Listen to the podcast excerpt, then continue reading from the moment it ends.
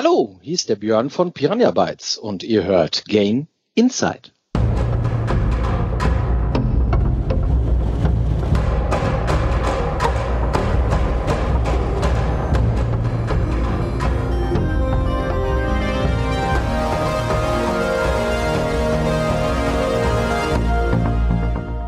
Und herzlich willkommen zur fünften Episode von Gain Inside, der Podcast von Gain, dem unabhängigen Magazin für Videospielekultur. Mein Name ist Benjamin Hollitz und auch heute habe ich mir wieder zwei fantastische Gästinnen eingeladen. Zum einen ist heute bei mir die fantastische Anne Wernicke. Guten Tag. Hallo, guten Tag. Und die ebenso fantastische Ray Grimm. Hallo. Hi, hi. Na, geht's euch gut, ihr beiden? Ja, doch. Ja, bisschen zu warm, aber sonst. Jetzt schon zu warm. Es ist doch gerade Es erst mal immer Anfang noch, Juni. aber es hat immer noch, also wie kann es um diese Uhrzeit eigentlich noch 26 Grad haben? Ich finde das übrigens nicht in Ordnung. Was? Ich finde das voll angenehm. Ich finde das Nein. super gut gerade. Einfach alles über 19 Grad ist inakzeptabel. Oh. Ja, das, da, das ist die die große, das sind die großen Probleme, die die Nerds dieser Welt haben. Alles über 20 Grad ist furchtbar. Und ähm, ja, so auch dieser Podcast. Nee, Quatsch, alles gut. Äh, wir machen heute ein wenig etwas anderes. Normalerweise wisst ihr ja, dass wir uns immer einem Artikel aus der aktuellen Ausgabe widmen und die dann einfach nochmal näher beleuchten. Das tun wir heute nicht. Wir haben uns heute so ein eigenes Thema, was nur im Podcast quasi zustande kommt, äh, für euch exklusiv sozusagen, ähm, ja, ausgedacht und erdacht, nämlich Unterhaltungsjournalisten in Krisenzeiten. Also sozusagen tagesaktuell. Wenn ihr noch nicht genug davon habt, was äh, vor eurem Fenster oder im Fernseher abgeht, hier kriegt das auch noch in Podcastform, da freut ihr euch da sicherlich alle drauf. Geil. Aber es ist ein Thema, was einfach wert ist, besprochen zu werden. Und bevor wir uns diesem Thema widmen und uns vielleicht gegenseitig so ein bisschen runterziehen oder aufbauen, je nachdem, haben wir auch so eine kleine Tradition bei Gain Insight. Ich möchte euch erstmal fragen, was ist denn so das letzte Spiel, was euch irgendwie so begeistert hat oder euch abgeholt hat? Vielleicht möchtest du mal anfangen, Ray. Was, welches Spiel hat dich denn irgendwie so zuletzt geflasht? Äh, ich spiele gerade Among Trees, was mir sehr viel Spaß macht, um ehrlich zu sein. Das ist am Wochenende erst rausgekommen. Das ist so ein kleines ähm, Survival-Spiel, das noch in der Pre-Alpha ist. Ähm, ich arbeite zwar für eine, für eine Konsolenzeitschrift, aber ich spiele das auf dem PC. Ähm, Blasphemie? Fragezeichen. Vielleicht, wer weiß das schon. Nee, aber das, äh, das gefällt mir gerade sehr gut, muss ich dazu sagen. Last of Us 2 habe ich angefangen und äh, ich spiele außerdem unfassbar viel Animal Crossing. Ah, wunderschön. Das ist ja fantastisch. Ja, da hast du so das Best-of, ne? Wohlfühlen, Leute umbringen und dann noch ein bisschen mehr Wohlfühlen. Das ist doch schön. Ja, naja gut, also Among Trees ist halt ein Survival-Spiel. Das heißt, es ist zwar. Das es ist gibt auch ein, Wohlfühlen. Es gibt einen Zen-Modus, das heißt ohne Gegner. Und das ist quasi, also für ein Survival-Spiel ist das schon sehr wholesome. Ja, sag ich ja. Wohlfühlen, Leute umbringen, Wohlfühlen. Das, Ja, das, das, so- das so wie es halt sein muss. Mischung. Fantastisch. Anne, wie schaut's bei dir aus? Was rotiert bei dir im, im CD-Laufwerk? Das ist witzig, dass du Among Trees sagst, weil das hätte ich nämlich auch gesagt. Ich finde das auch total geil. Ich Geil. habe das gesehen bei, ähm, bei äh, ich glaube, der PC Gaming Show oder wo das gezeigt wurde die letzten Genau. Tage. Und habe gedacht, Mensch, das musst du sofort runterladen. Das sah so schön aus. Das hat mich vom Stil auch total an Firewatch erinnert, was ich großartig fand damals. Und habe es auch direkt runtergeladen und finde es auch total cool. Weil man halt auch sehr, sehr alleine ist in diesem Wald. Und ja, da gibt's einen Survival-Aspekt, aber trotzdem finde ich das alles sehr gemütlich und sehr entschleunigend. Ähm, und deswegen macht mir das gerade richtig viel Spaß. Und davor fand ich auch richtig geil, habe ich Man-Eater gespielt. Das, das Oh, High großartig. RPG, Ja. genau. Ja. Das hat mich auch richtig äh, abgeholt. Das fand ich Das richtig ist cool. fantastisch. Ähm, obwohl, obwohl man da gar nicht so viel machen kann, habe ich das Gefühl. Also es wiederholt sich einfach viel, auch von der Aufgabenstellung her. Aber ich fand es einfach so geil, mit so einem riesigen, mutierten Hai ähm, durch die Gewässer zu schwimmen und einfach Leute wegzusnacken. es hat irgendwie einen diebischen Spaß mir bereitet und natürlich auch ähm, die ganze Sozialkritik und diese ganzen versteckten Easter Eggs, die da drin waren und so. Das fand ich alles ziemlich spannend und äh, ja, deswegen würde ich, glaube ich, diese beiden Spiele nennen. Ja, das ist so das perfekte Feierabendspiel. Das darf auch einfach mal stumpf sein für eine Stunde äh, Leute und Robben fressen. Das ist fantastisch. Absolut. Und äh, ich spiele auch noch so ganz alten Mist, so Spiele, die schon mehrere Jahre auf dem Buckel haben, aber jetzt irgendwie, das, ich, das sind so Dinge, gegen die ich mich immer gewehrt habe, nämlich ich spiele aktuell The Hunter, Call of the Wild. Es ist diese Jagdsimulation in Anführungszeichen und ich schleiche da durchs Gebüsch und schieße irgendwelche Rehe.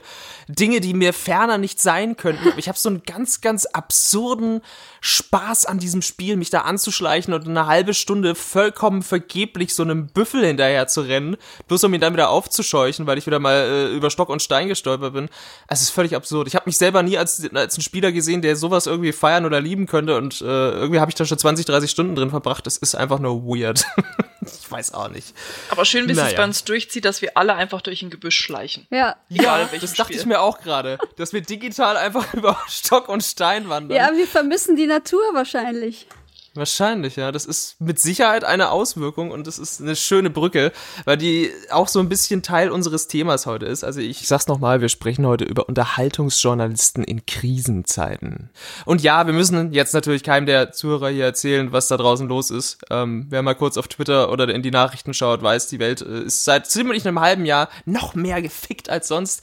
Und das ist alles gar nicht so geil.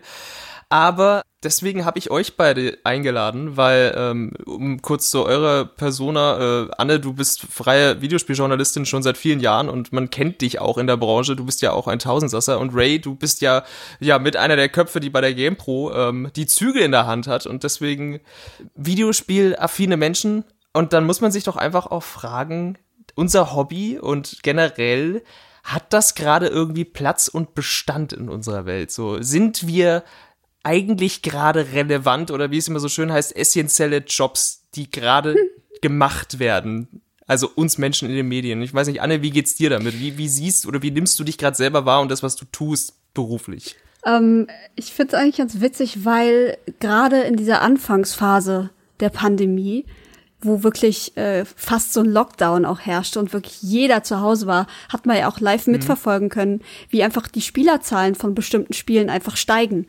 Weil viele Leute sitzen zu Hause, wissen nicht, was sie machen sollen und äh, spielen dann mal, was weiß ich, eine Runde Destiny oder Counter-Strike oder so. Ähm, das hat man ja schon beobachten können, dass das äh, so war. Deswegen, ich glaube, ähm, Videospiele an sich sind in Krisenzeiten einfach immer gut, um sich abzulenken, um abzuschalten, um einfach mal nicht über all das nachzudenken, was gerade bei uns so schief läuft. Und deswegen, also ich würde nicht sagen, unsere Jobs sind gerade essentiell, aber ich glaube, es sind viele Leute sehr dankbar, dass vielleicht noch ein bisschen was einfach so weiterläuft wie, wie vorher. Ähm, weil in meinem Fall zum Beispiel hat sich jobmäßig überhaupt nichts geändert. Ich arbeite von zu Hause, ich arbeite immer ja. noch von zu Hause, ne? Und deswegen, ähm, mein Leben geht einfach so weiter, gefühlt. Ähm, deswegen, also von essentiell würde ich nicht sprechen, aber ich glaube, ähm, das ist trotzdem sehr wichtig, dass man irgendwas hat, was noch Bestand hat. Ja, verstehe ich. Ray, wie geht's dir damit? Oder wie hast du das so erfahren die letzten Wochen? Also ich finde sowieso immer dieses äh, quasi, welche Jobs essentiell sind. Ich habe da heute eine, so eine Infografik dazu gesehen, wo irgendwie ganz, ich glaube, 71 Prozent der Leute oder sowas gestimmt haben, dass Künstler zum Beispiel nicht essentiell sind. Und Die habe ich äh, auch gesehen Oha. und habe auch noch mit dem Kopf geschüttelt. war War halt von einem. Künstler gemacht, diese Infografik, weißt du? Also was will man dazu noch sagen? Nee, aber definitiv, also wir sind jetzt aktuell oder allgemein, ne, es ist halt immer noch, es sind halt immer noch Videospiele oder Videospieljournalismus, sowas kommt halt nicht an jetzt Ärzte, Krankenschwestern oder, ähm, oder ähnliche Berufsgruppen ran, da braucht man sich überhaupt nichts vormachen. Aber wie halt Anne schon gesagt hat, also es geht ja einmal darum, einmal dieses, einen gewissen Grad an Normalität erhalten wir halt dann doch äh, durch Berichterstattung oder einfach ne, auch eine, eine Möglichkeit der Unterhaltung oder dass einem auch die Decke nicht auf den Kopf fällt. Also es ist ja ähm, nicht nur Normalität, sondern wir haben es ja auch gesehen bei uns, die, die Nutzerzahlen sind einfach quasi, die haben, sind irre gestiegen. Ähm, oder halt auch bei bestimmten Spielen, die einfach verwendet werden, auch nicht nur um quasi sich abzulenken, sondern auch irgendwo um Kontakt zu anderen zu haben. Also wie viele Leute jetzt einfach, das hat man ja auch online gesehen, gerade bei Animal Crossing, wie viele das genutzt haben, um sich mit Freunden zu treffen oder da einfach ähm, ja mit anderen Leuten Zeit zu verbringen. Also ich glaube gerade Videospiele waren halt, sind halt jetzt quasi so ein ja, irgendwie eine Zuflucht, aber auch einfach eine Möglichkeit, um Kontakt zu halten. Ähm, oder halt einfach so ein, ja, irgendwo auch eine Art Sozialleben zu haben, das halt anders nicht möglich oder nicht in dem Ausmaß möglich wäre. Und ich finde es immer ganz spannend. Ich habe schon Ähm, ich habe schon zu anderen gesagt, ich finde es halt im Prinzip haben wir Glück irgendwo, dass sowas im Jahr 2020 passiert und jetzt nicht im Jahr 2000 oder sowas, wo die Welt dann doch noch anders ausgesehen hätte ähm, oder wo es halt nicht so Kein einfach. Breitband. Ja, Ja. also allein die Tatsache, dass ich jetzt halt auch mit meinen Eltern einfach FaceTimen kann. Ich wollte halt, ähm, ich hatte ganz am Anfang von der ähm, vom Lockdown hatte ich halt Urlaub oder hatte mir halt Urlaub genommen ähm, vorher schon, hatte halt auch einen Urlaub gebucht und alles und wollte halt dann zu meinen Eltern fahren, um äh, weil mein Papa Geburtstag hatte. Und das war halt dann auch nicht möglich, aber ich konnte halt immerhin, und das ist ein kleiner Trost, aber immerhin gibt's halt FaceTime. Ähm, Und da kann man halt noch froh sein, dass das im Jahr 2020 der Fall ist, um jetzt mal so richtig schön auszu, äh, auszuschwenken bei deiner Nee, Frage. ist, ge- genau, genau dafür sind wir heute hier tatsächlich. Wir, wir können gerne in alle Richtungen ausschwenken. Also, was ihr auch so ein bisschen beschreibt, ist so, ja, ähm, das ist schon gut, dass wir noch da sind, weil wir geben den Menschen da draußen, zumindest möchte man sich das selber gerne so einreden, so eine gewisse Konstante, an die sie sich noch klammern können, wenn alles andere zusammenbricht und alles andere scheiße ist. Solange mir den Strom und das Wasser nicht abdreht, kann ich immer noch meinen Fernseher betreiben, so nach dem Motto, und kann mich in Videospielen verlieren. Aber das ist ja auch immer so ein bisschen so, ja, ich sag mal, die Ernsthaftigkeit unseres Mediums, die ja vielleicht der, die Außenwelt uns immer so probiert, ein Stück weit abzusprechen. So, wenn, wenn euch einer fragt, was macht ihr beruflich, so, ach ja, äh, Videospieljournalismus und äh, damit lässt sich Geld verdienen, ist wahrscheinlich auch öfter mal so ein, so ein Ding, das man dann an den Kopf geworfen kriegt, schon seit Jahren. Ähm, und es ist ja auch, ich sag mal jetzt mal in der breiten Masse, man kommt wahrscheinlich so rüber oder die, die Leute, die sich damit nicht auseinandersetzen, denken so, ach, der beschäftigt sich einfach bloß mit, mit, mit Spielzeug sozusagen. Und ich meine, das ist ja dann auch immer so ein Vorurteil, dem, dem man sich stellen muss, oder wie, wie seht ihr das? Aber ist das im Jahr 2020 wirklich noch der Fall? Also ganz ehrlich, Weiß das ich sind, ich, ich habe das schon seit Jahren nicht mehr gehört. Das ist gut. Also wirklich auch so, dass ich glaube, das letzte Mal, dass ich was in der Art gehört habe, war irgendwie vor, keine Ahnung, fast zehn Jahren von meiner Oma. Aber ähm, ich möchte jetzt nicht dieses äh, Videospiel sind in der Mitte der Gesellschaft angekommen, Bullshit rauspacken, weil ich glaube, das sagt man jetzt auch schon irgendwann seit Mitte der 90er.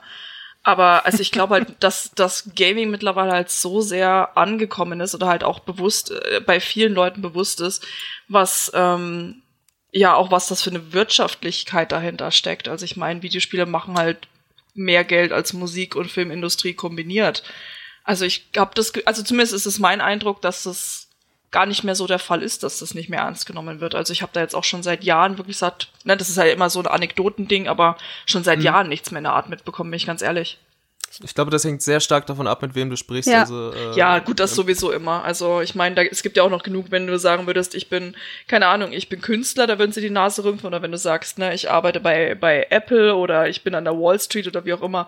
Letztendlich hast du das ja in jedem Job, dass da Leute, dass irgendwer wird immer auf dich runterblicken. Um jetzt Ja, mal nee, hier klar, die, die. Vorurteilskeule und, und die Schubladen werden natürlich immer geschwungen, das ist ja logisch, aber ähm, um da jetzt auch mal quasi so ein bisschen äh, persönliche Story damit reinzubringen, ähm, ich weiß von einem lokalen Radiosender, die bauen sich jetzt auch, weil sie jetzt kommen sie drau äh, drauf, dass ja auch so Podcasts plötzlich so ein Ding sind, nur mal so als Beispiel, und wollen da jetzt dann auch so einen Fuß in die Tür kriegen und da einfach verschiedenste Themenpodcasts und halt einfach so ein eigenes Standbein aufbauen.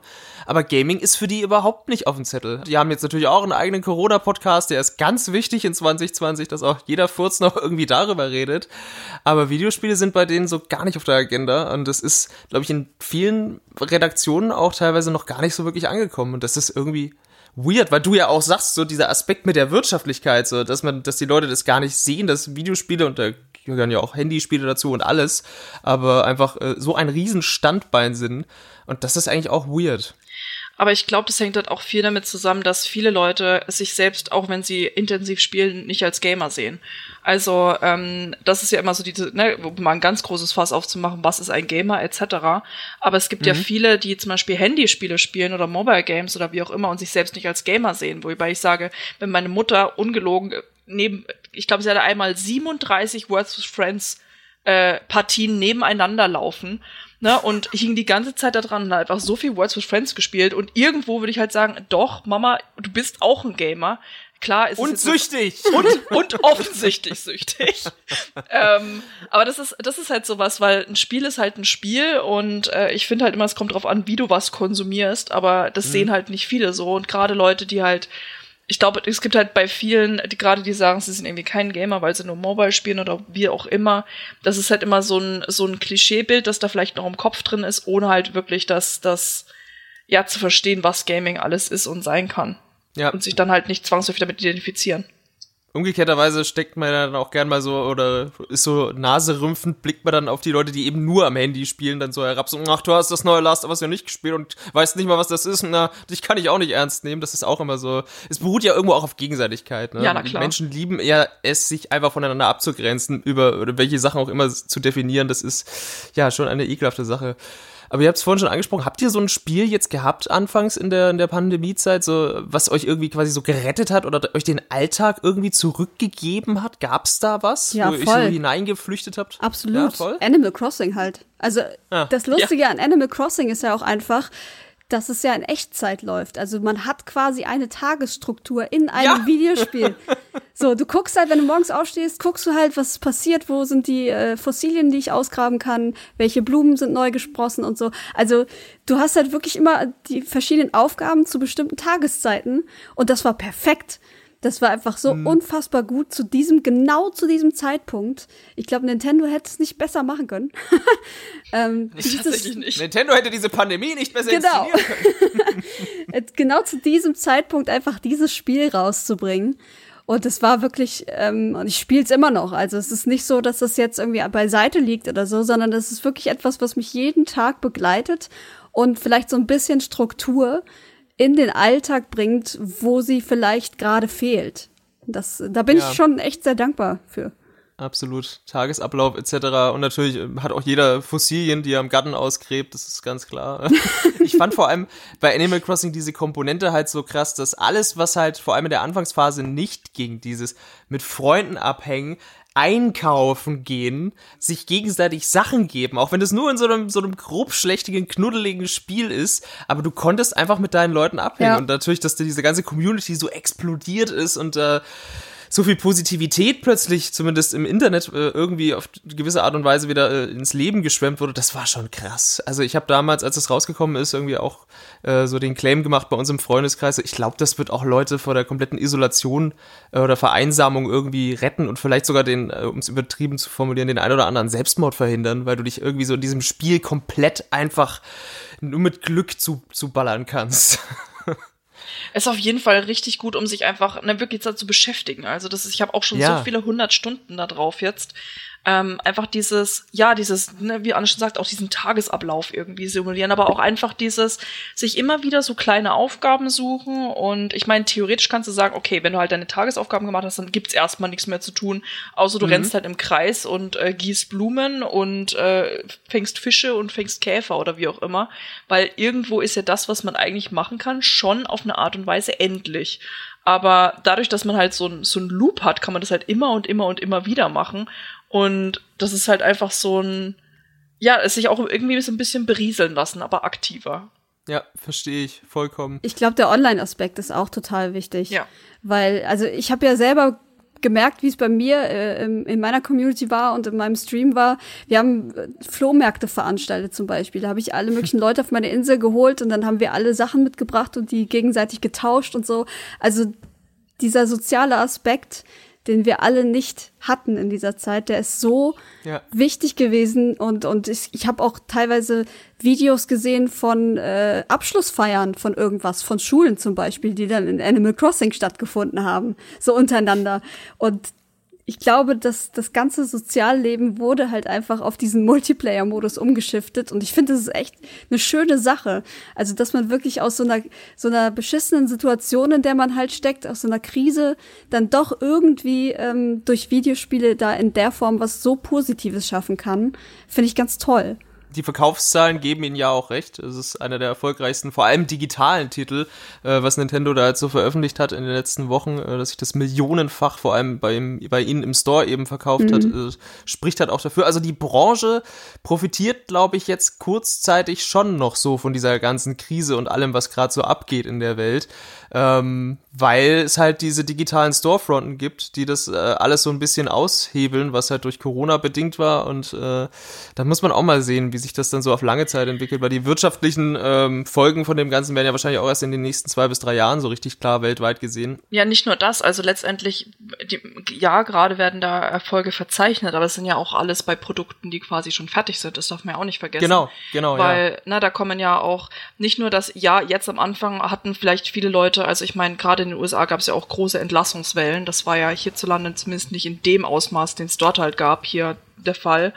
Aber sagen wir mal so, da ist halt dann Vielleicht saß am Anfang das Geld, äh, das Geld vielleicht noch ein bisschen lockerer, bevor es halt auch Richtung Kurzarbeit ging etc. Aber jetzt ist halt so, ich glaube, nach und nach gucken die Leute auch einfach mehr dann wieder auf ihr Geld.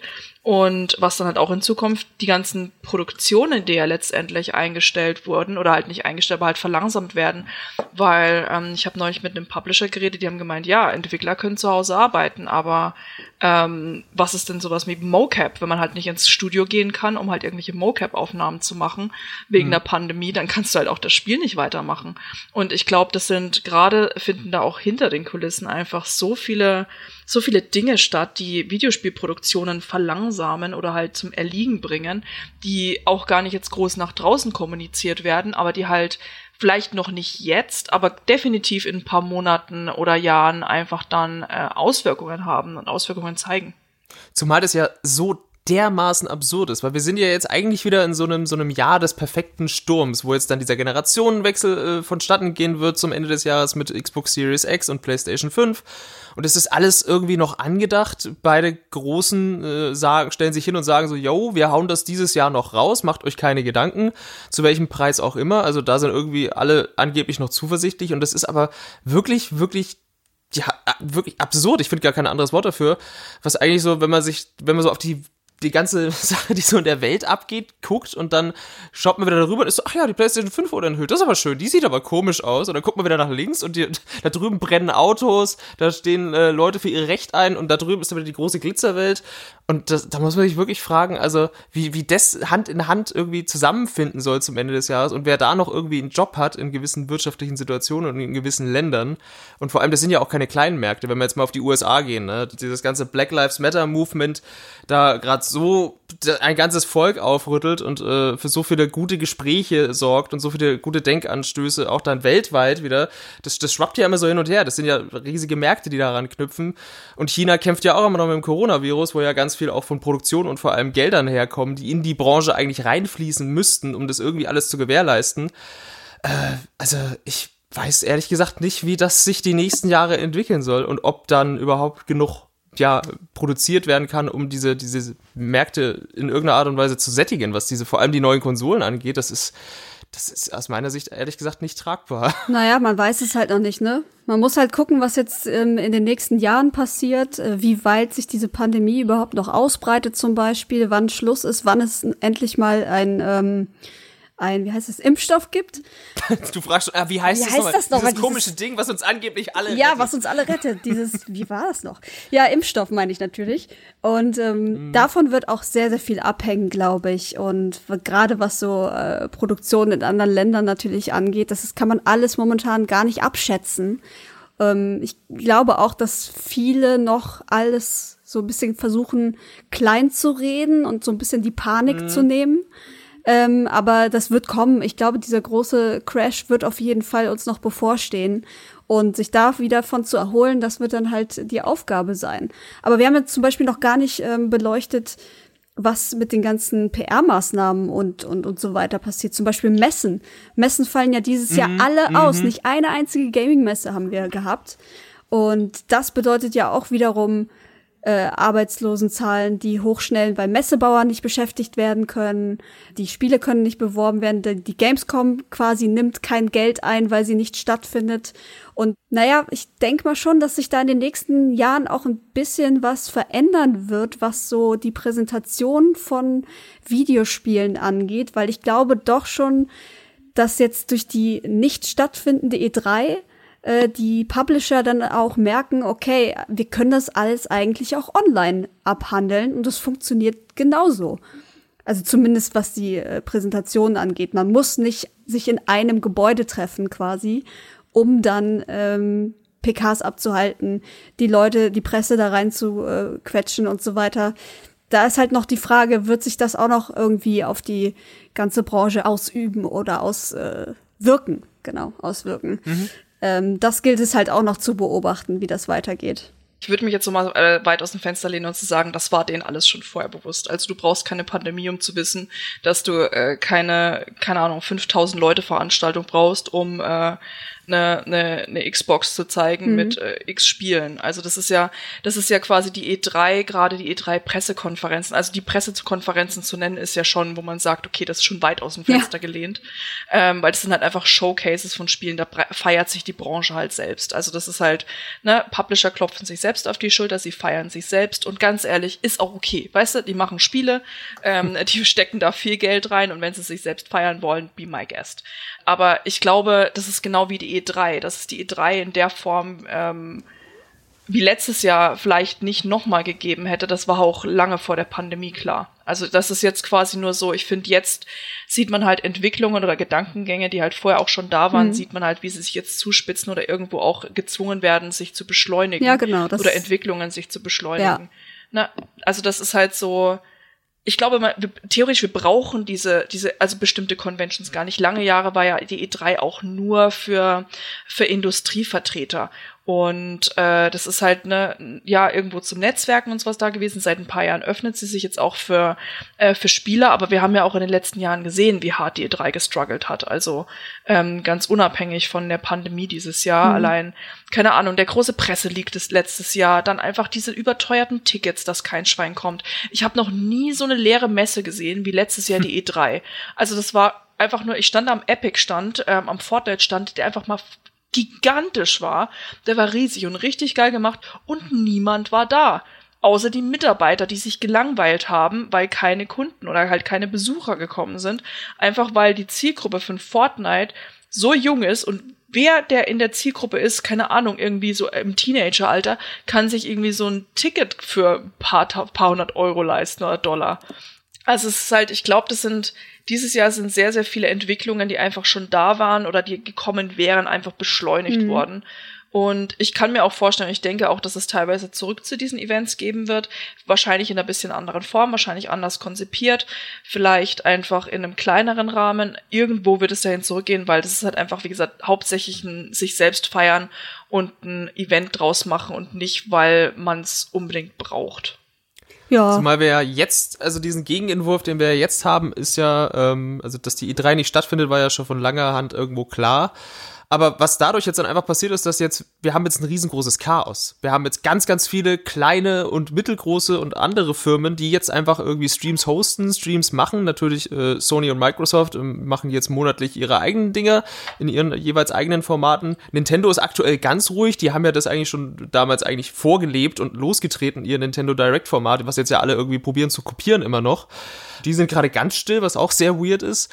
Und dann hast du eben noch so Firmen wie beispielsweise IGN, die ihre eigenen äh, Streams hosten und äh, jetzt fächert sich das gerade einfach so auf, was vorher so mit der E3 so ein bisschen gebündelt ist, was ich so als einzigen Vorteil noch gesehen habe, dass so in einer Woche gefühlt einfach alles rausgerotzt wurde und dann war man auch Wochen und Tage danach beschäftigt, das irgendwie zu sortieren, fächert sich jetzt einfach so gefühlt auf die nächsten zwei, vier, fünf, sechs, sieben Wochen komplett auf und gipfelt dann wahrscheinlich so ein bisschen in der Gamescom wieder, ähm, die das Ganze dann so abrunden wird.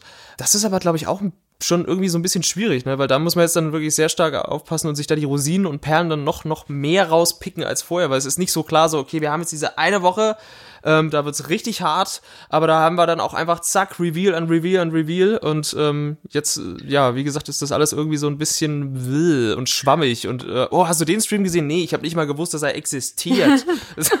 aber ich ganz ehrlich, ich glaube, dass es sogar jetzt irgendwo besser ist, weil wie viele Dinge gehen gerade während der E3 einfach unter. Ja. Also ich meine, wir kriegen ja. es ja auch mit, vor allem auch wie viele Publisher sagen, nee, wir kündigen unser Spiel nicht zur E3 an, ähm, weil das geht sowieso unter. Die machen das davor oder teilweise danach und heben sich auf bis zu Gamescom, die halt ein kleinerer, sagen wir mal, PR-Beat ist, äh, wenn es jetzt um Ankündigungen geht als eine E3.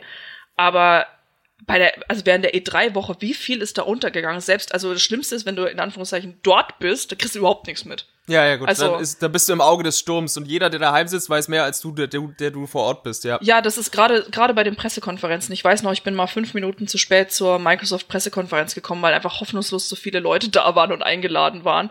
Und ich bin reingekommen und habe mir das so angeguckt und dachte bis zum Schluss, ja komisch, Halo wurde gar nicht angekündigt. Ich dachte, es wird dieses Jahr angekündigt. Und es hat wirklich drei Tage gedauert, bis ich festgestellt habe, das wurde ganz am Anfang gezeigt. und ich habe es einfach nicht mitbekommen, weil ich zu spät reingelassen wurde. Und wow. ähm, ähm, das, ich wusste das einfach nicht. Und das ist, das ist so absurd und das ist ja quasi so eine, so eine in Anführungszeichen Kleinigkeit, aber ich habe schon ganze Spiele einfach verpasst, weil es zu viel war. Und mhm. jetzt gerade haben auch, sagen wir mal, noch nicht, ich rede jetzt noch nicht mal nur von Indie-Spielen, die es ja auch während der E3 traditionell eher schwer, schwer haben, ähm, sondern wirklich von ja auch von so, keine Ahnung, Double-A-Titeln oder sowas, die sonst auch eher untergegangen wären zwischen dem nächsten Call of Duty und Destiny 2.0 und Assassin's Creed und whatnot. Also das finde ich, ich finde es ganz spannend, weil ja, irgendwo war es halt, man wusste halt bei der E3, du bereitest dich halt jetzt auf eine höllische Woche vor, mhm. wo du einfach nicht schläfst, wenn du halt in dieser Branche arbeitest. Ähm, und dann hast du es irgendwie überlebt und überstanden. Ja, und, und, dann jetzt, kommt schon wieder die Gamescom zwei Monate später. Genau, so ungefähr. Aber ja. also jetzt ist halt so, wo ich sage, irgendwie hat man so mehr, teilweise mehr Luft dazwischen zu atmen. Ja, auf jeden Fall. Ja. Ich find's auch mega spannend. Ähm, ich mochte diesen Zirkus immer, dieses eine Woche nicht schlafen. Ich fand es total ja. geil. Ich irgendwie habe ich so das Gefühl, ich brauche das so ab und zu im Leben, dass man wirklich ja, ich so vermisse es auch so ne, bisschen, dass man ja. so wirklich richtig krass sich mal reinhängt und ganz ganz viel mitnimmt und alles ist Wahnsinn und man versteht überhaupt nicht, was gerade passiert. Am vierten Tag kann man nicht mehr sprechen und so. Das sind alles das hat immer irgendwie richtig, richtig Laune gemacht, fand ich. Deswegen, also diesen Aspekt vermisse ich total. Auch die ganzen ähm, lustigen Dinge, die da so schiefgehen können bei Präsentationen und Bühnenshows und so, das finde ich auch immer, das fehlt mir dann auch immer so ein bisschen. Ähm, aber ich muss sagen, jetzt, so wie es jetzt läuft, das war wieder so ein typisches Jeff Keighley-Ding. Ich, ich, ich schnapp mir diese Situation und mach was draus mit diesem mhm. äh, Summer Game Fest, das er da jetzt äh, irgendwie gelauncht hat, worunter ja auch all diese Streams äh, mehr oder weniger laufen momentan. Gerade ähm, auch, glaube ich, ähm, gewollt entzerrt. Und ich finde es wirklich bis jetzt ganz angenehm. Also es ist ein ganz anderes Arbeiten, weil man nicht mehr so alles auf einmal hat, sondern äh, nächste Woche kommen noch zwei Sachen. Da kommen ja auch im Juli ein paar Sachen und dann irgendwann im August kommt die Gamescom. Ähm, man hat viel, viel mehr Luft, man hat auch viel, ich glaube, viel mehr Bereitschaft, diese ganzen Sachen aufzunehmen. Man vergisst die Hälfte nicht einfach wieder. Ähm, das ist natürlich ein Vorteil. Und ich finde es einfach gerade sehr, sehr cool, wie das alles läuft. Und ähm, so wie ich äh, diesen guten Menschen kenne, wird er versuchen, das für die nächsten Jahre weiter auszubauen und zu etablieren. Und mal gucken, wie das dann läuft, ob das parallel zu E3 läuft, ob die E3 sich da irgendwie so ein bisschen versandet oder ob das vielleicht jetzt nur so ein so ein Fun äh, aus der Not geboren Projekt war. Ähm, ich würde mir wünschen, dass es bleibt, ehrlich gesagt. Ich finde es echt ähm, ziemlich cool gerade weil du auch gerade gesagt hast, Jeff Keighley, ich glaube auch, dass der vor allem in Verbindung mit der Gamescom, äh, die werden die großen Gewinner dieser Sache, weil diese Gamescom Opening Night wird ja in welcher Form auch immer irgendwie ja auch stattfinden. Ja. Und wenn die jetzt dann der große Abschlussstream quasi des Enthüllungs- und Gaming-Sommers wird, auf, im Rahmen der Gamescom, die ja auch in irgendeiner Art und Weise digital stattfinden wird, da bin ich auch mal gespannt. Akkreditiert sind wir ja alle schon, aber was da passiert, weiß noch keiner so richtig. Ich glaube, dass die wirklich als die großen Gewinner da, da rausgehen können, indem das dann diese große Streaming-Pressekonferenz wird, wie auch immer das Jeff Keighley dann handhaben wird. Ich glaube kaum, dass da wieder ganz viele Leute sich irgendwo reinsetzen nein, werden. Nein, nein, Weil bis, bis dahin ist ja immer noch Versammlungsverbot. Ähm, ich glaube, der ist nicht mal in Deutschland. Ich glaube, die produzieren das einfach in Los Angeles. Genau, die, genau, ja, genau, die produzieren das einfach in einem Studio. Aber das ist ja dann auch okay. Aber ich denke, dass er das sich ne nicht nehmen lassen wird, das auch richtig groß aufzuziehen und da auch vielleicht so eine eineinhalb Stunden rauszuknallen dann und dass sich das dann anfühlt wie so eine Microsoft-Pressekonferenz, bloß halt ohne Publikum oder wie eine, wie eine Sony-Pressekonferenz.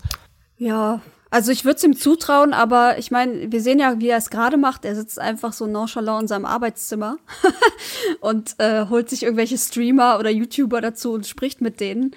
Ähm, ich glaube, im August, wenn das Ganze stattfindet, ist in den USA wahrscheinlich noch mehr die Hölle los als jetzt, würde ich vermuten. Ja. Also es geht ja gerade steil bergauf mit den Corona-Zahlen und ähm, ich sehe da kein Ende. Deswegen, ich glaube, das wünschen wir uns alle, dass es vielleicht zum Abschluss noch eine richtig geile Opening Night gibt, aber in welchem Umfang das mhm. überhaupt stattfinden kann, weiß man einfach noch nicht. Und ähm, ja, muss man sehen, wie da der Stand in den USA dann ist. Aber ich sehe da ehrlich gesagt ein bisschen schwarz für.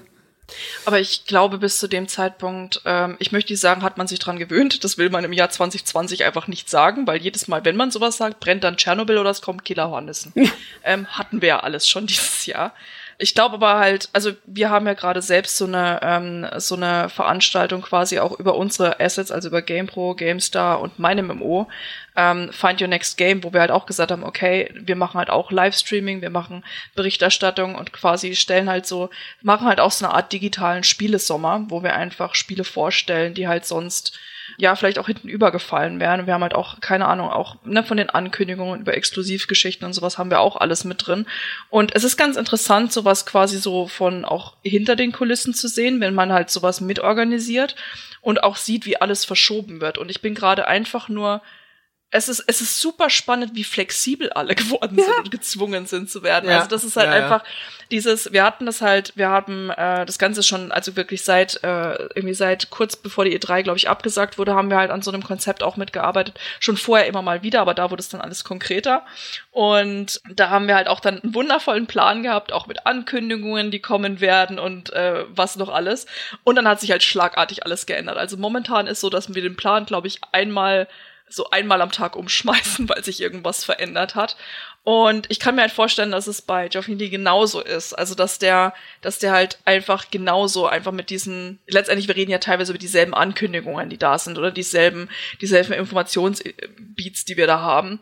Und es ist es ist super spannend, wie flexibel man wird. Und auch, ich möchte jetzt nicht sagen entspannt, also als entspannt würde ich mich momentan nicht bezeichnen, was das Ganze angeht, aber einfach, wie man wirklich lernt, mit dieser Situation umzugehen und einfach sagen, okay, ja, wir wissen, das und das passiert gerade, wir passen uns der Situation an, wir verändern äh, die Pläne, die wir haben. Und ich glaube, das sind wir in dieser Branche aber auch ziemlich gut drin. Also allgemein im Videospielen, dass man, dass man sich Situationen schnell anpasst. Und ich glaube, dass dieser Skill ist gerade richtig nützlich, egal, ähm, egal wo du, an welcher Stelle der, der Branche du gerade arbeitest.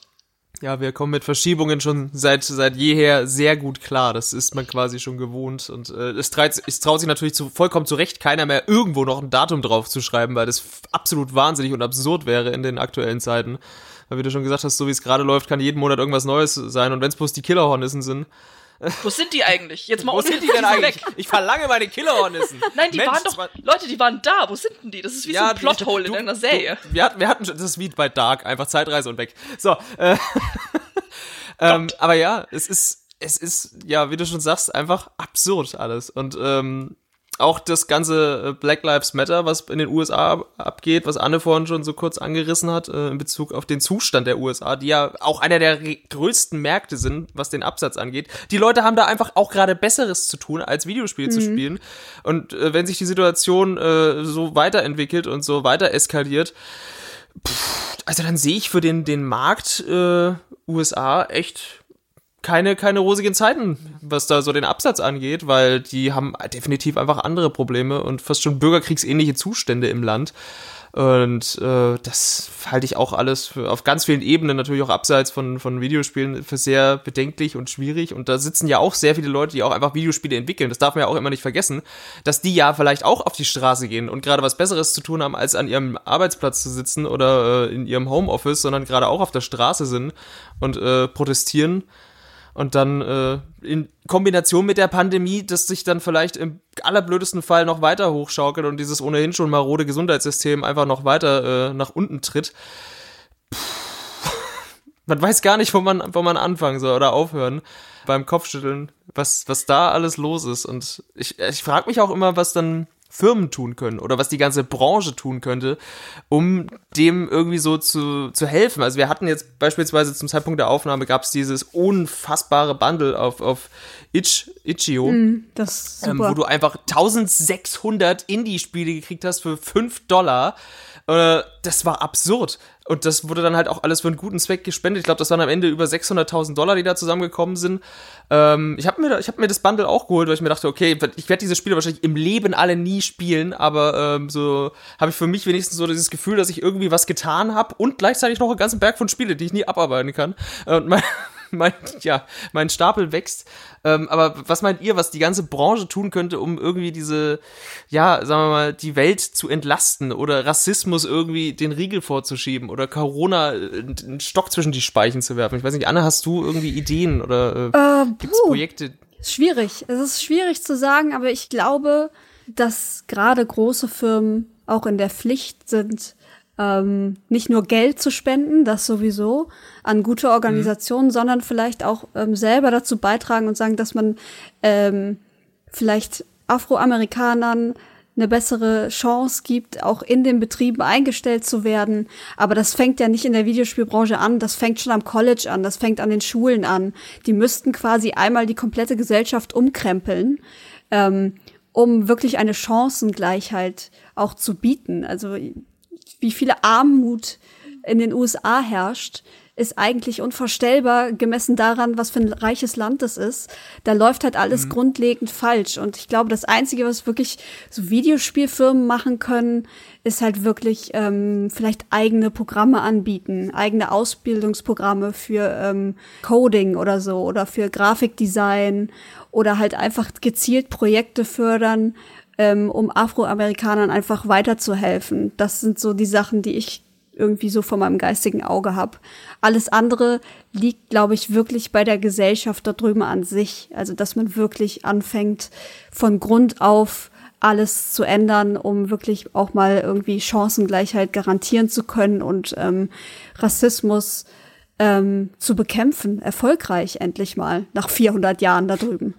Ich finde es halt schwierig, nur zu sagen da drüben, weil es ist ja jetzt nicht so, als hätten wir in Deutschland keinen Rassismus. Das stimmt wäre das Thema hier ja. nicht auch. Äh, also ähm, ich meine, dass, dass Deutschland ein sehr rassistisches Land war und ist, das ist ja äh, das ist ja auch nichts komplett Neues. Also ich glaube, ja, man kann in die USA gucken, äh, werden tun wir halt jetzt auch, aber ich hatte ja auch Gründe, warum diese Demonstrationen auch hier stattfinden oder halt in, ich weiß gar nicht wie vielen anderen unterschiedlichen Ländern.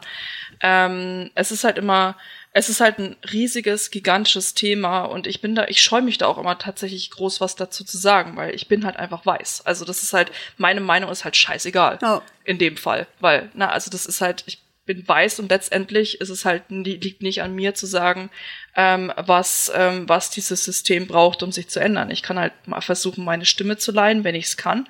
Ich kann versuchen, die Stimmen, die quasi vielleicht irgendwie überhört werden, ihnen vielleicht irgendwie mit eine Plattform zu geben. Ähm, und so geht es, glaube ich, ja, so geht es letztendlich vielen. Also ich habe immer, ich habe ein bisschen Bauchschmerzen, immer über dieses Thema zu reden, einfach weil das, ne, weil ich halt einfach irgendwo auf der, auf der schädigenden Seite, wenn man so möchte, bin.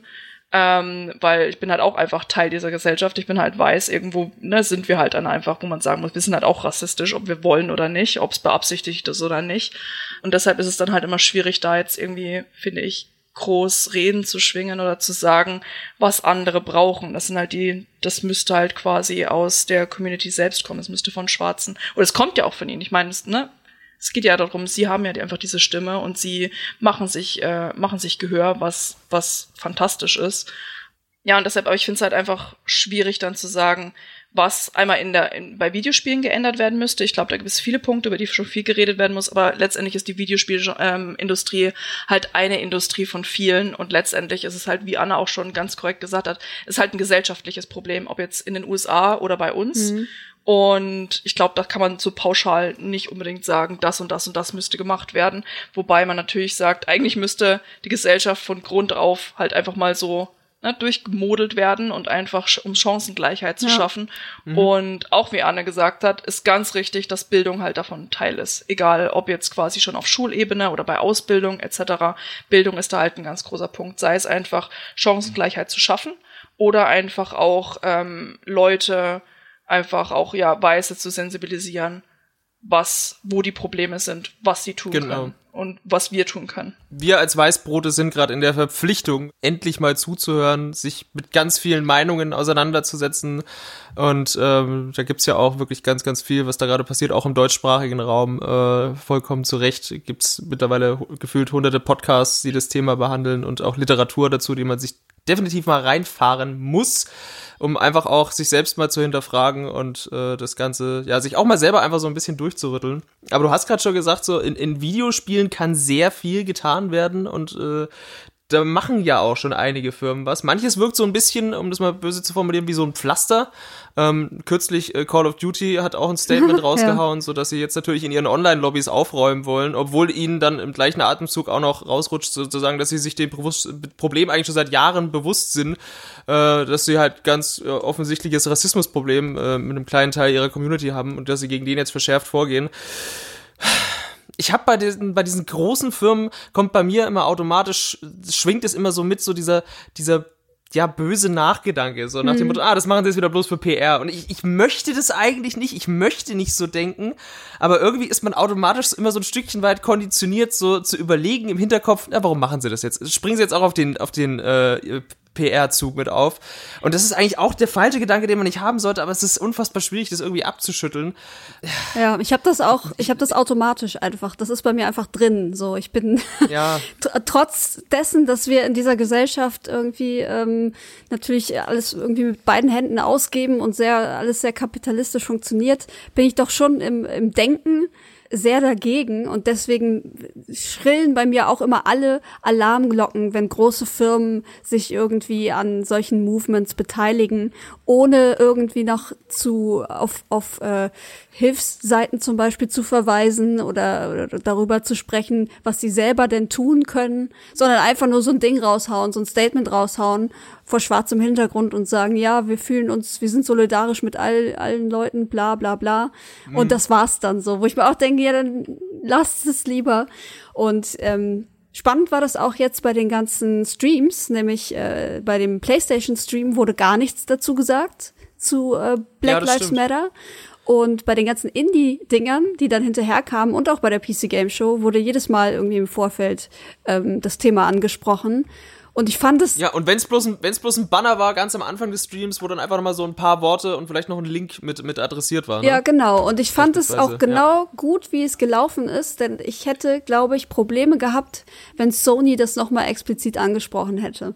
So, das, weil ich, ich, ich glaube, die Leute hätten eh gedacht, komm, das nimmt euch keiner ab. So. Ich fand es ganz gut, dass sie nichts dazu gesagt haben, sondern dass sie quasi auch mit als erstes ähm, das Spider-Man-Spiel mit Miles in der Hauptrolle gebracht haben, um vielleicht da so versteckt ein Statement zu bringen.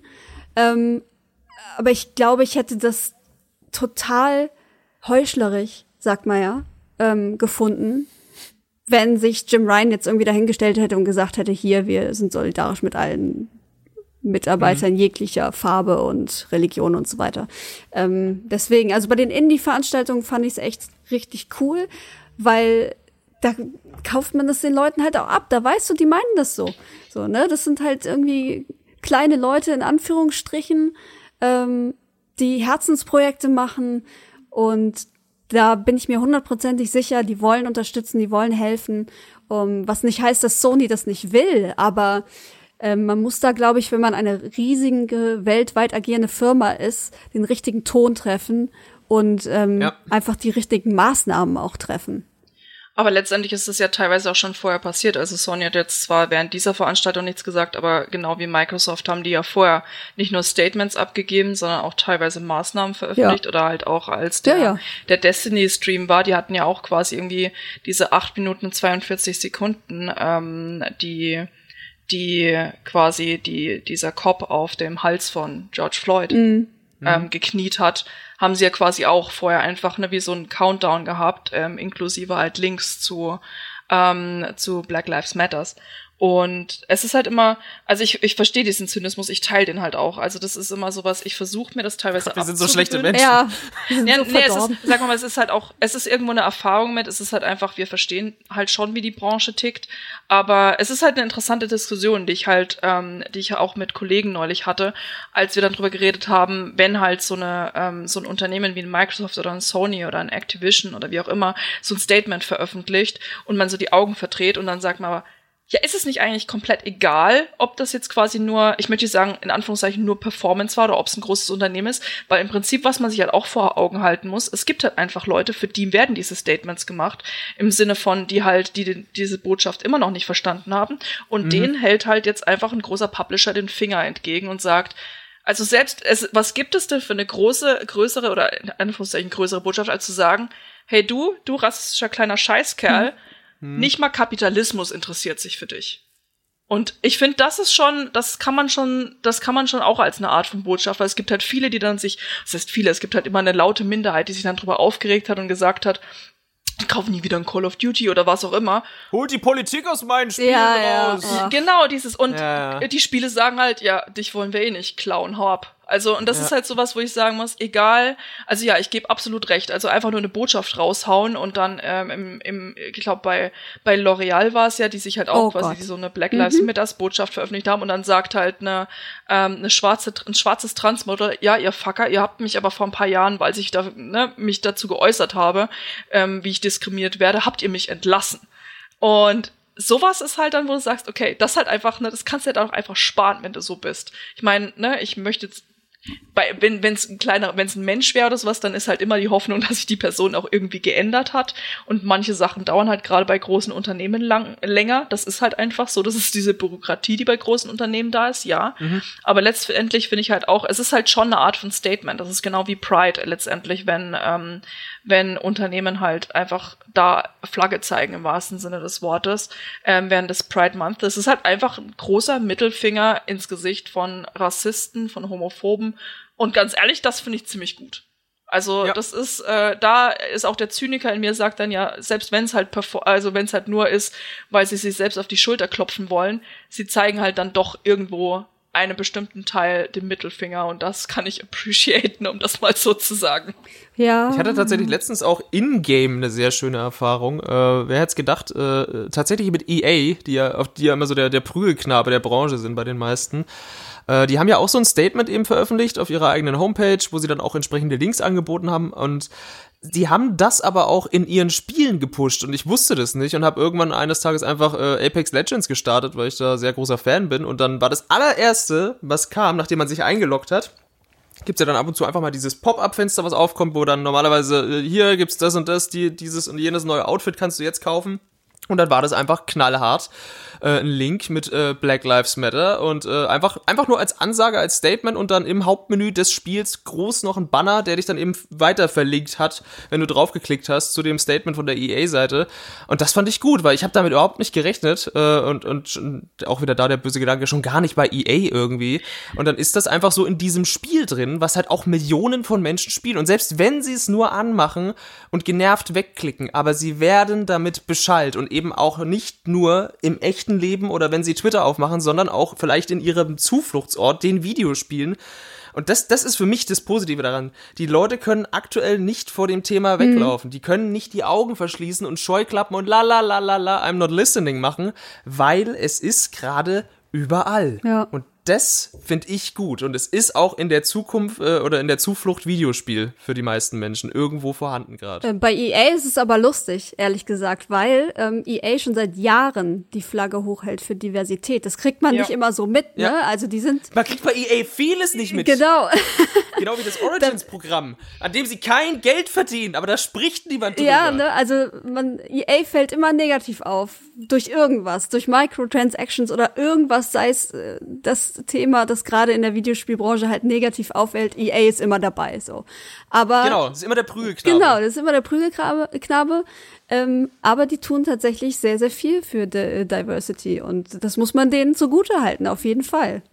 Das ist halt das, was die meisten äh, Spieler halt nicht interessiert. Also sie gucken halt auf ihre Videospiele, aber letztendlich, das wollte ich nämlich auch sagen, weil die EAs halt schon seit Jahren haben die entsprechende Programme und Förderprogramme und haben halt auch, ähm, also die werden auch immer als einer der besten Arbeitsplätze auch in den USA für LGBTQA Personen einfach äh, hochgehalten, weil die einfach sehr, sehr viel Gleichheit haben. Also ich weiß nicht, ich hoffe, es immer noch der Fall ist, zumindest war es vor ein paar Jahren mal so, ähm, als es mal irgendwie so aufgeploppt ist. Aber ich habe das Gefühl, sie machen das halt sehr leise. Und also man kann denen halt echt richtig viel vorwerfen, auch wenn es um ihre Spiele geht.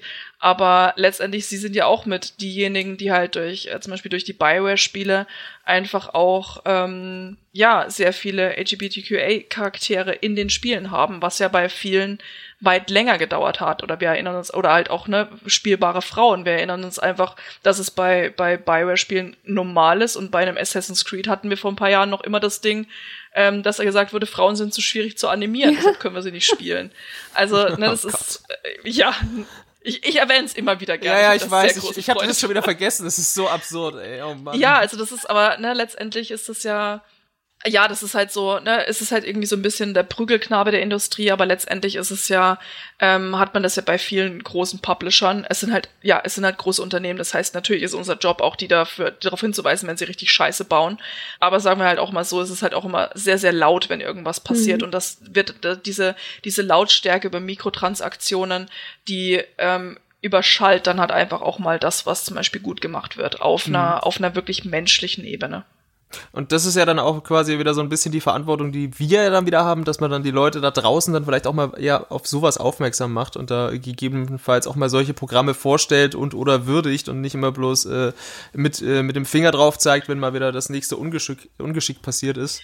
Das ähm, ist halt immer so die Sache. Da, da, ganz ehrlich, da bin ich immer sehr zwiegespalten, was das angeht, weil was ist dann tatsächlich, wo man sagt, okay, wir weisen gerade, das ist ja, du weißt halt auf ein, du würdest halt auf ein Programm hinweisen. Also ich möchte halt nicht sagen, ähm, was, was EA quasi, keine Ahnung, für die Mitarbeiter Gutes tut oder sowas. Das ist, finde ich, dann halt auch, das wirkt wie eine ganz, ganz weirde Art von Werbung.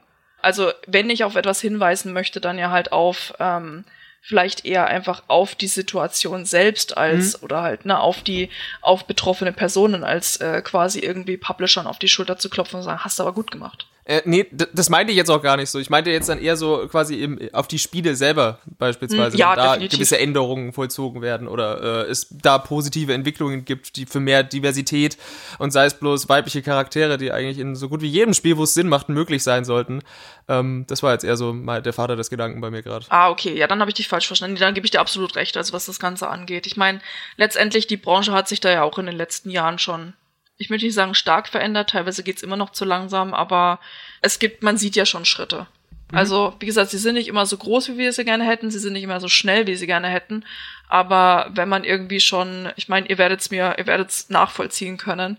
Ihr seid ja auch nicht erst seit gestern dabei, aber das ist halt wirklich dieses, man sieht halt eine Bewegung.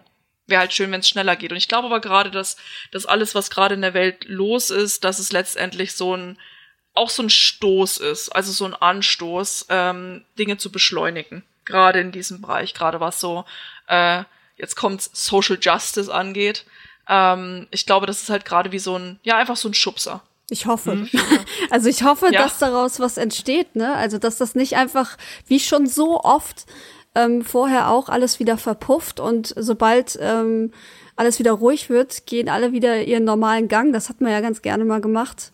Vielleicht ist es diesmal einfach an der Zeit, dass man auch wirklich daran festhält. Und ich glaube, das ist auch die Aufgabe von jedem Einzelnen, von uns auch, in Zukunft auch auf diese Sachen zu achten und immer wieder zu, anzustoßen und zu erinnern und zu sagen, hey, wir wollten das doch anders machen, Leute. Wisst ihr noch? Damals in der Pandemie, da war alles ganz schlimm. So, und das, ne, das müsste man eigentlich mal durchziehen, ja. hoffentlich. Ich glaube aber, dass das passieren wird. Also ganz ehrlich, das sind einfach, gerade es sind einfach, du siehst ja jetzt schon, was sich allein irgendwie in Minneapolis geändert hat, auch von der Gesetzlage mhm. her etc. Das sind halt so, ne, das sind halt letztendlich Videospiele sind ja auch nur quasi so ein Entertainment-Spiegel für die Gesellschaft. Also äh, Veränderungen, die in der Gesellschaft stattfinden, finden halt auch in Videospielen statt. Mal schneller, mal nicht so schnell. Aber letztendlich ist halt Videospiel ist halt ein kleiner Bruchteil von der Gesellschaft oder halt von, mhm. auch von Kultur. Und letztendlich werden Veränderungen ja nicht ignoriert. Und deshalb denke ich halt, dass das auch, je mehr sich halt im, in Anführungszeichen, echten Leben passiert und tut, sei es jetzt egal, in welche Richtung es geht, ob es Pandemie geht, ob es Diversity geht, wie auch immer, das wird halt, das hat Auswirkungen, mhm. sei es durch, äh, durch einfach die Kreativen, die reinkommen, die nächste Generation an Spieleentwicklern, die drin, die ähm, dazu kommt, einfach eine diversere Generation oder eine Generation, die einfach durch, ja, in, keine Ahnung, in 10, 20 Jahren eine Generation, die einfach im Jahr 2020 quasi erwachsen geworden ist oder einfach äh, Generation Z, wenn die dann quasi so die, in Anführungszeichen, Workforce werden, das wird, das prägt halt alles. Ich meine, das sind quasi für viele Leute sind das jetzt gerade die prägenden Jahre.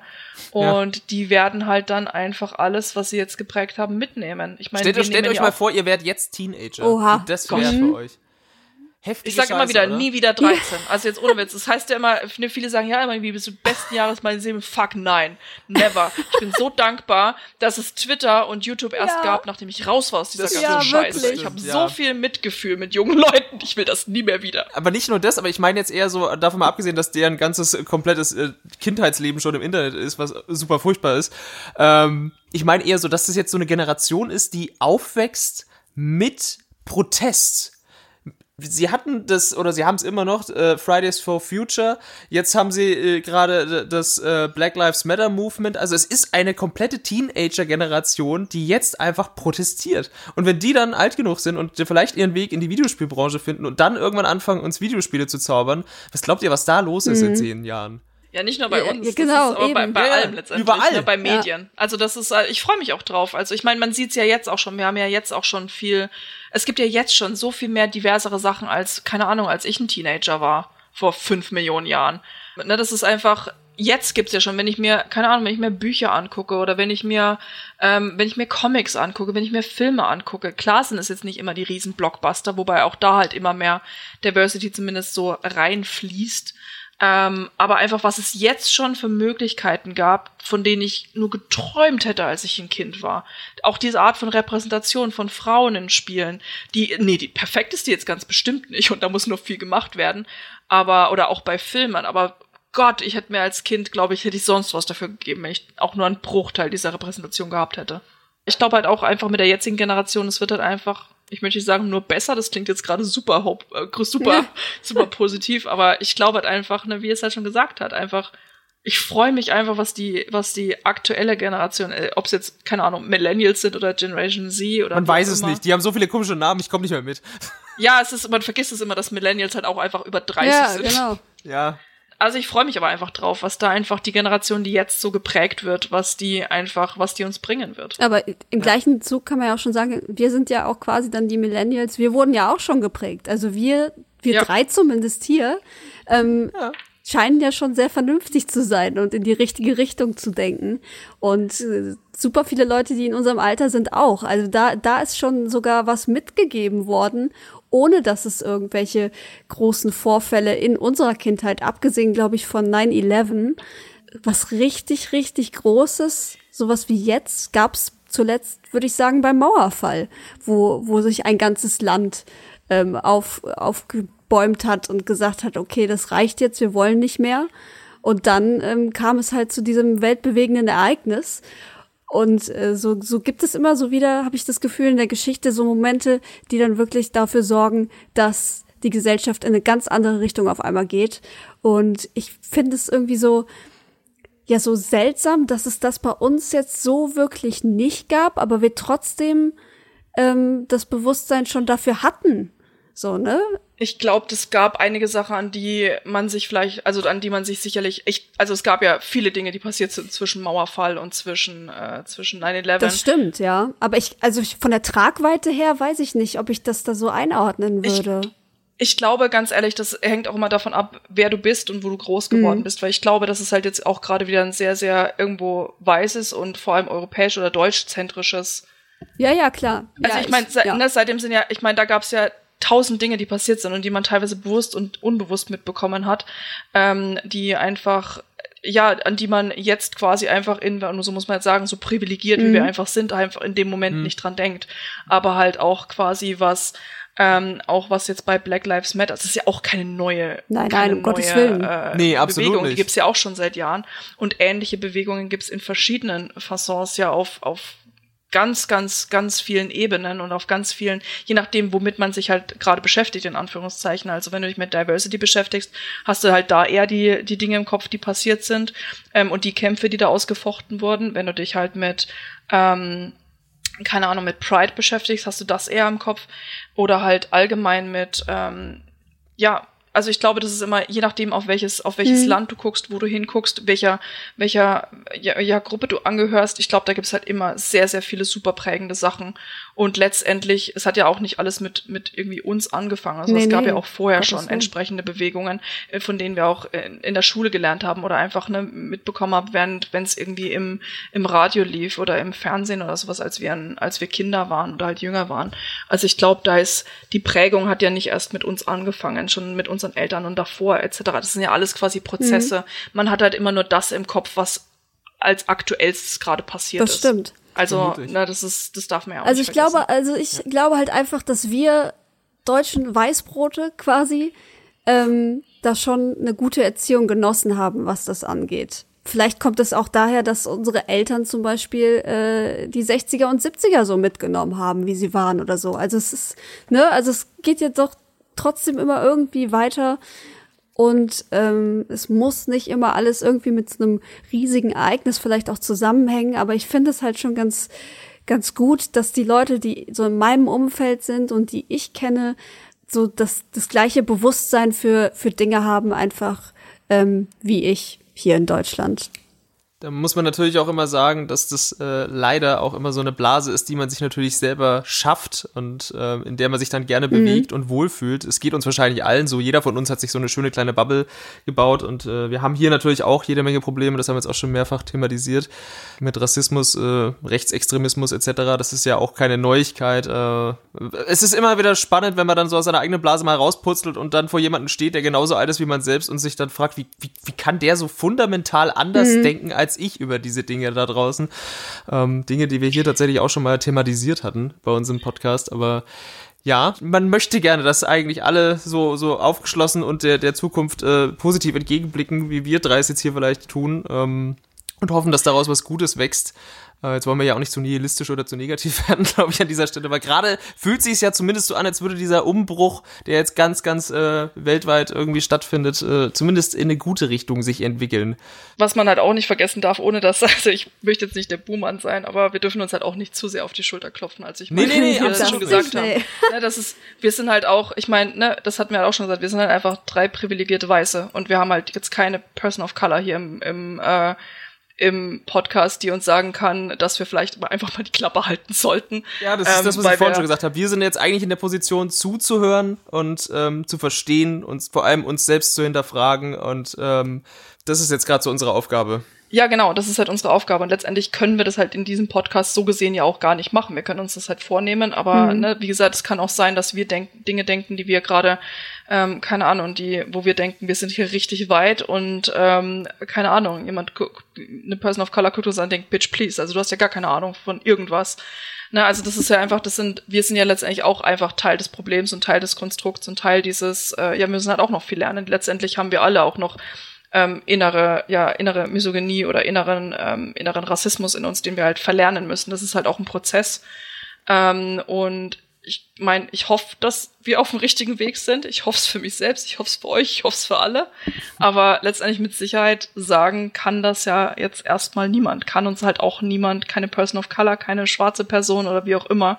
Ist auch gar nicht ihr Job, uns auf die Schulter zu klopfen und gesagt, guter weißer Ellie, hast du, hast du gut gemacht. Nee, nee, nee, nee. Da, da, das würde ich auch gar nicht sagen, dass man uns auf die Schulter klopfen soll, ganz im Gegenteil. Ich würde dann tatsächlich jetzt diese Gelegenheit nutzen, um den Ball eben an die Zuhörer da draußen zu spielen zu spielen und äh, dass die Leute auf uns zugehen. Und ähm, das ist, glaube ich, der perfekte Zeitpunkt, um euch mal so zu pluggen, wo die Leute euch erreichen können, wenn sie denn äh, uns genau das sagen möchten, dass wir vielleicht ganz viel Müll geredet haben in den letzten Minuten. Das ist auf jeden Fall immer ja. eine gute Ja, das ist eine sehr gute Idee. Anne, wo finden die Leute denn dich, um dich äh, zu richten? Um mich zu Internet? richten, könnt ihr gerne auf äh, Twitter vorbeischauen, at Bambi Inopendi oder Kylo N einfach suchen. Genau das gleiche ähm, auf Instagram, Kylo N unterstrich bin ich da.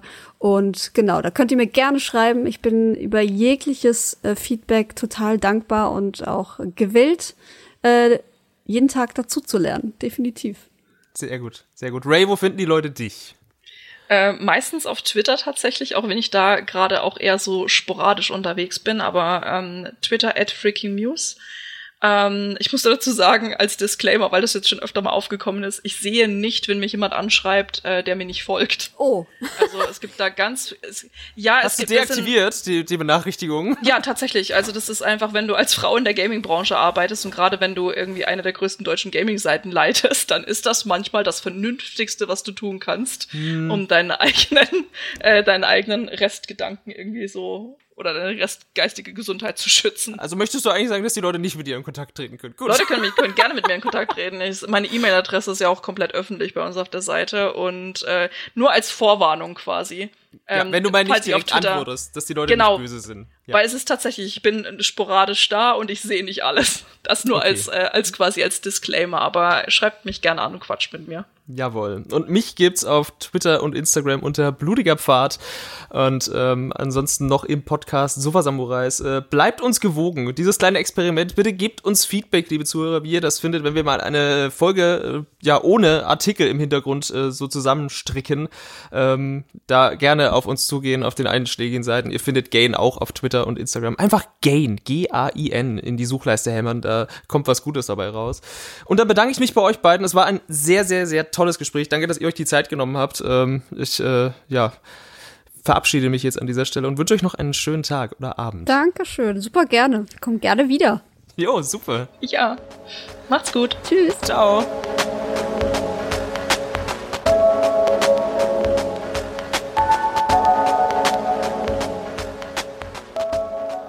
Hallo ihr Lieben. Bevor dieser Podcast jetzt gleich zu einem Ende kommt, möchten wir euch definitiv noch ein, zwei Verbraucherhinweise mit an die Hand geben. Wir haben sehr viel über Black Lives Matter gesprochen, aber wie wir schon selber im Podcast gesagt haben, wir sind nun mal drei Weißbrote, die diesem Thema eigentlich nie gerecht werden können. Und deswegen geben wir euch jetzt hier noch ein, zwei Tipps und Links mit an die Hand, dass ihr euch auch einfach selber noch mit dem Thema auseinandersetzen könnt von Menschen, die wirklich Ahnung haben.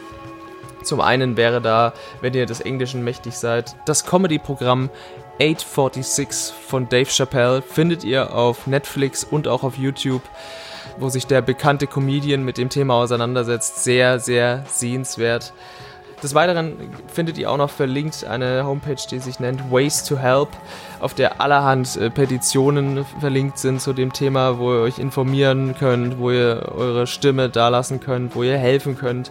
Und im deutschsprachigen Raum ist definitiv der Podcast von Zeit Online zu empfehlen. Alles gesagt mit der Schriftstellerin Alice Hasters die der ein oder andere wahrscheinlich kennt von dem Buch Was weiße Menschen nicht über Rassismus hören wollen, aber wissen sollten. Und die haben ein fast sechsstündiges Interview mit der guten Frau geführt. Und das tatsächlich noch vor dem Tod von George Floyd. Und trotzdem waren sie schon zu dem Zeitpunkt so am Puls der Zeit. Und ähm, da sieht man auch, dass dieses Thema eben nicht erst seitdem brisant ist oder äh, ja, hörenswert, sondern eigentlich schon immer. Und das wollten wir euch definitiv mit an die Hand geben. Sucht im Blogpost nach den Links, dort werdet ihr weitergeleitet. Und dann wünschen wir euch jetzt noch einen schönen Tag. Bleibt uns gewogen und wir hören uns bei der nächsten Folge Gain Insight.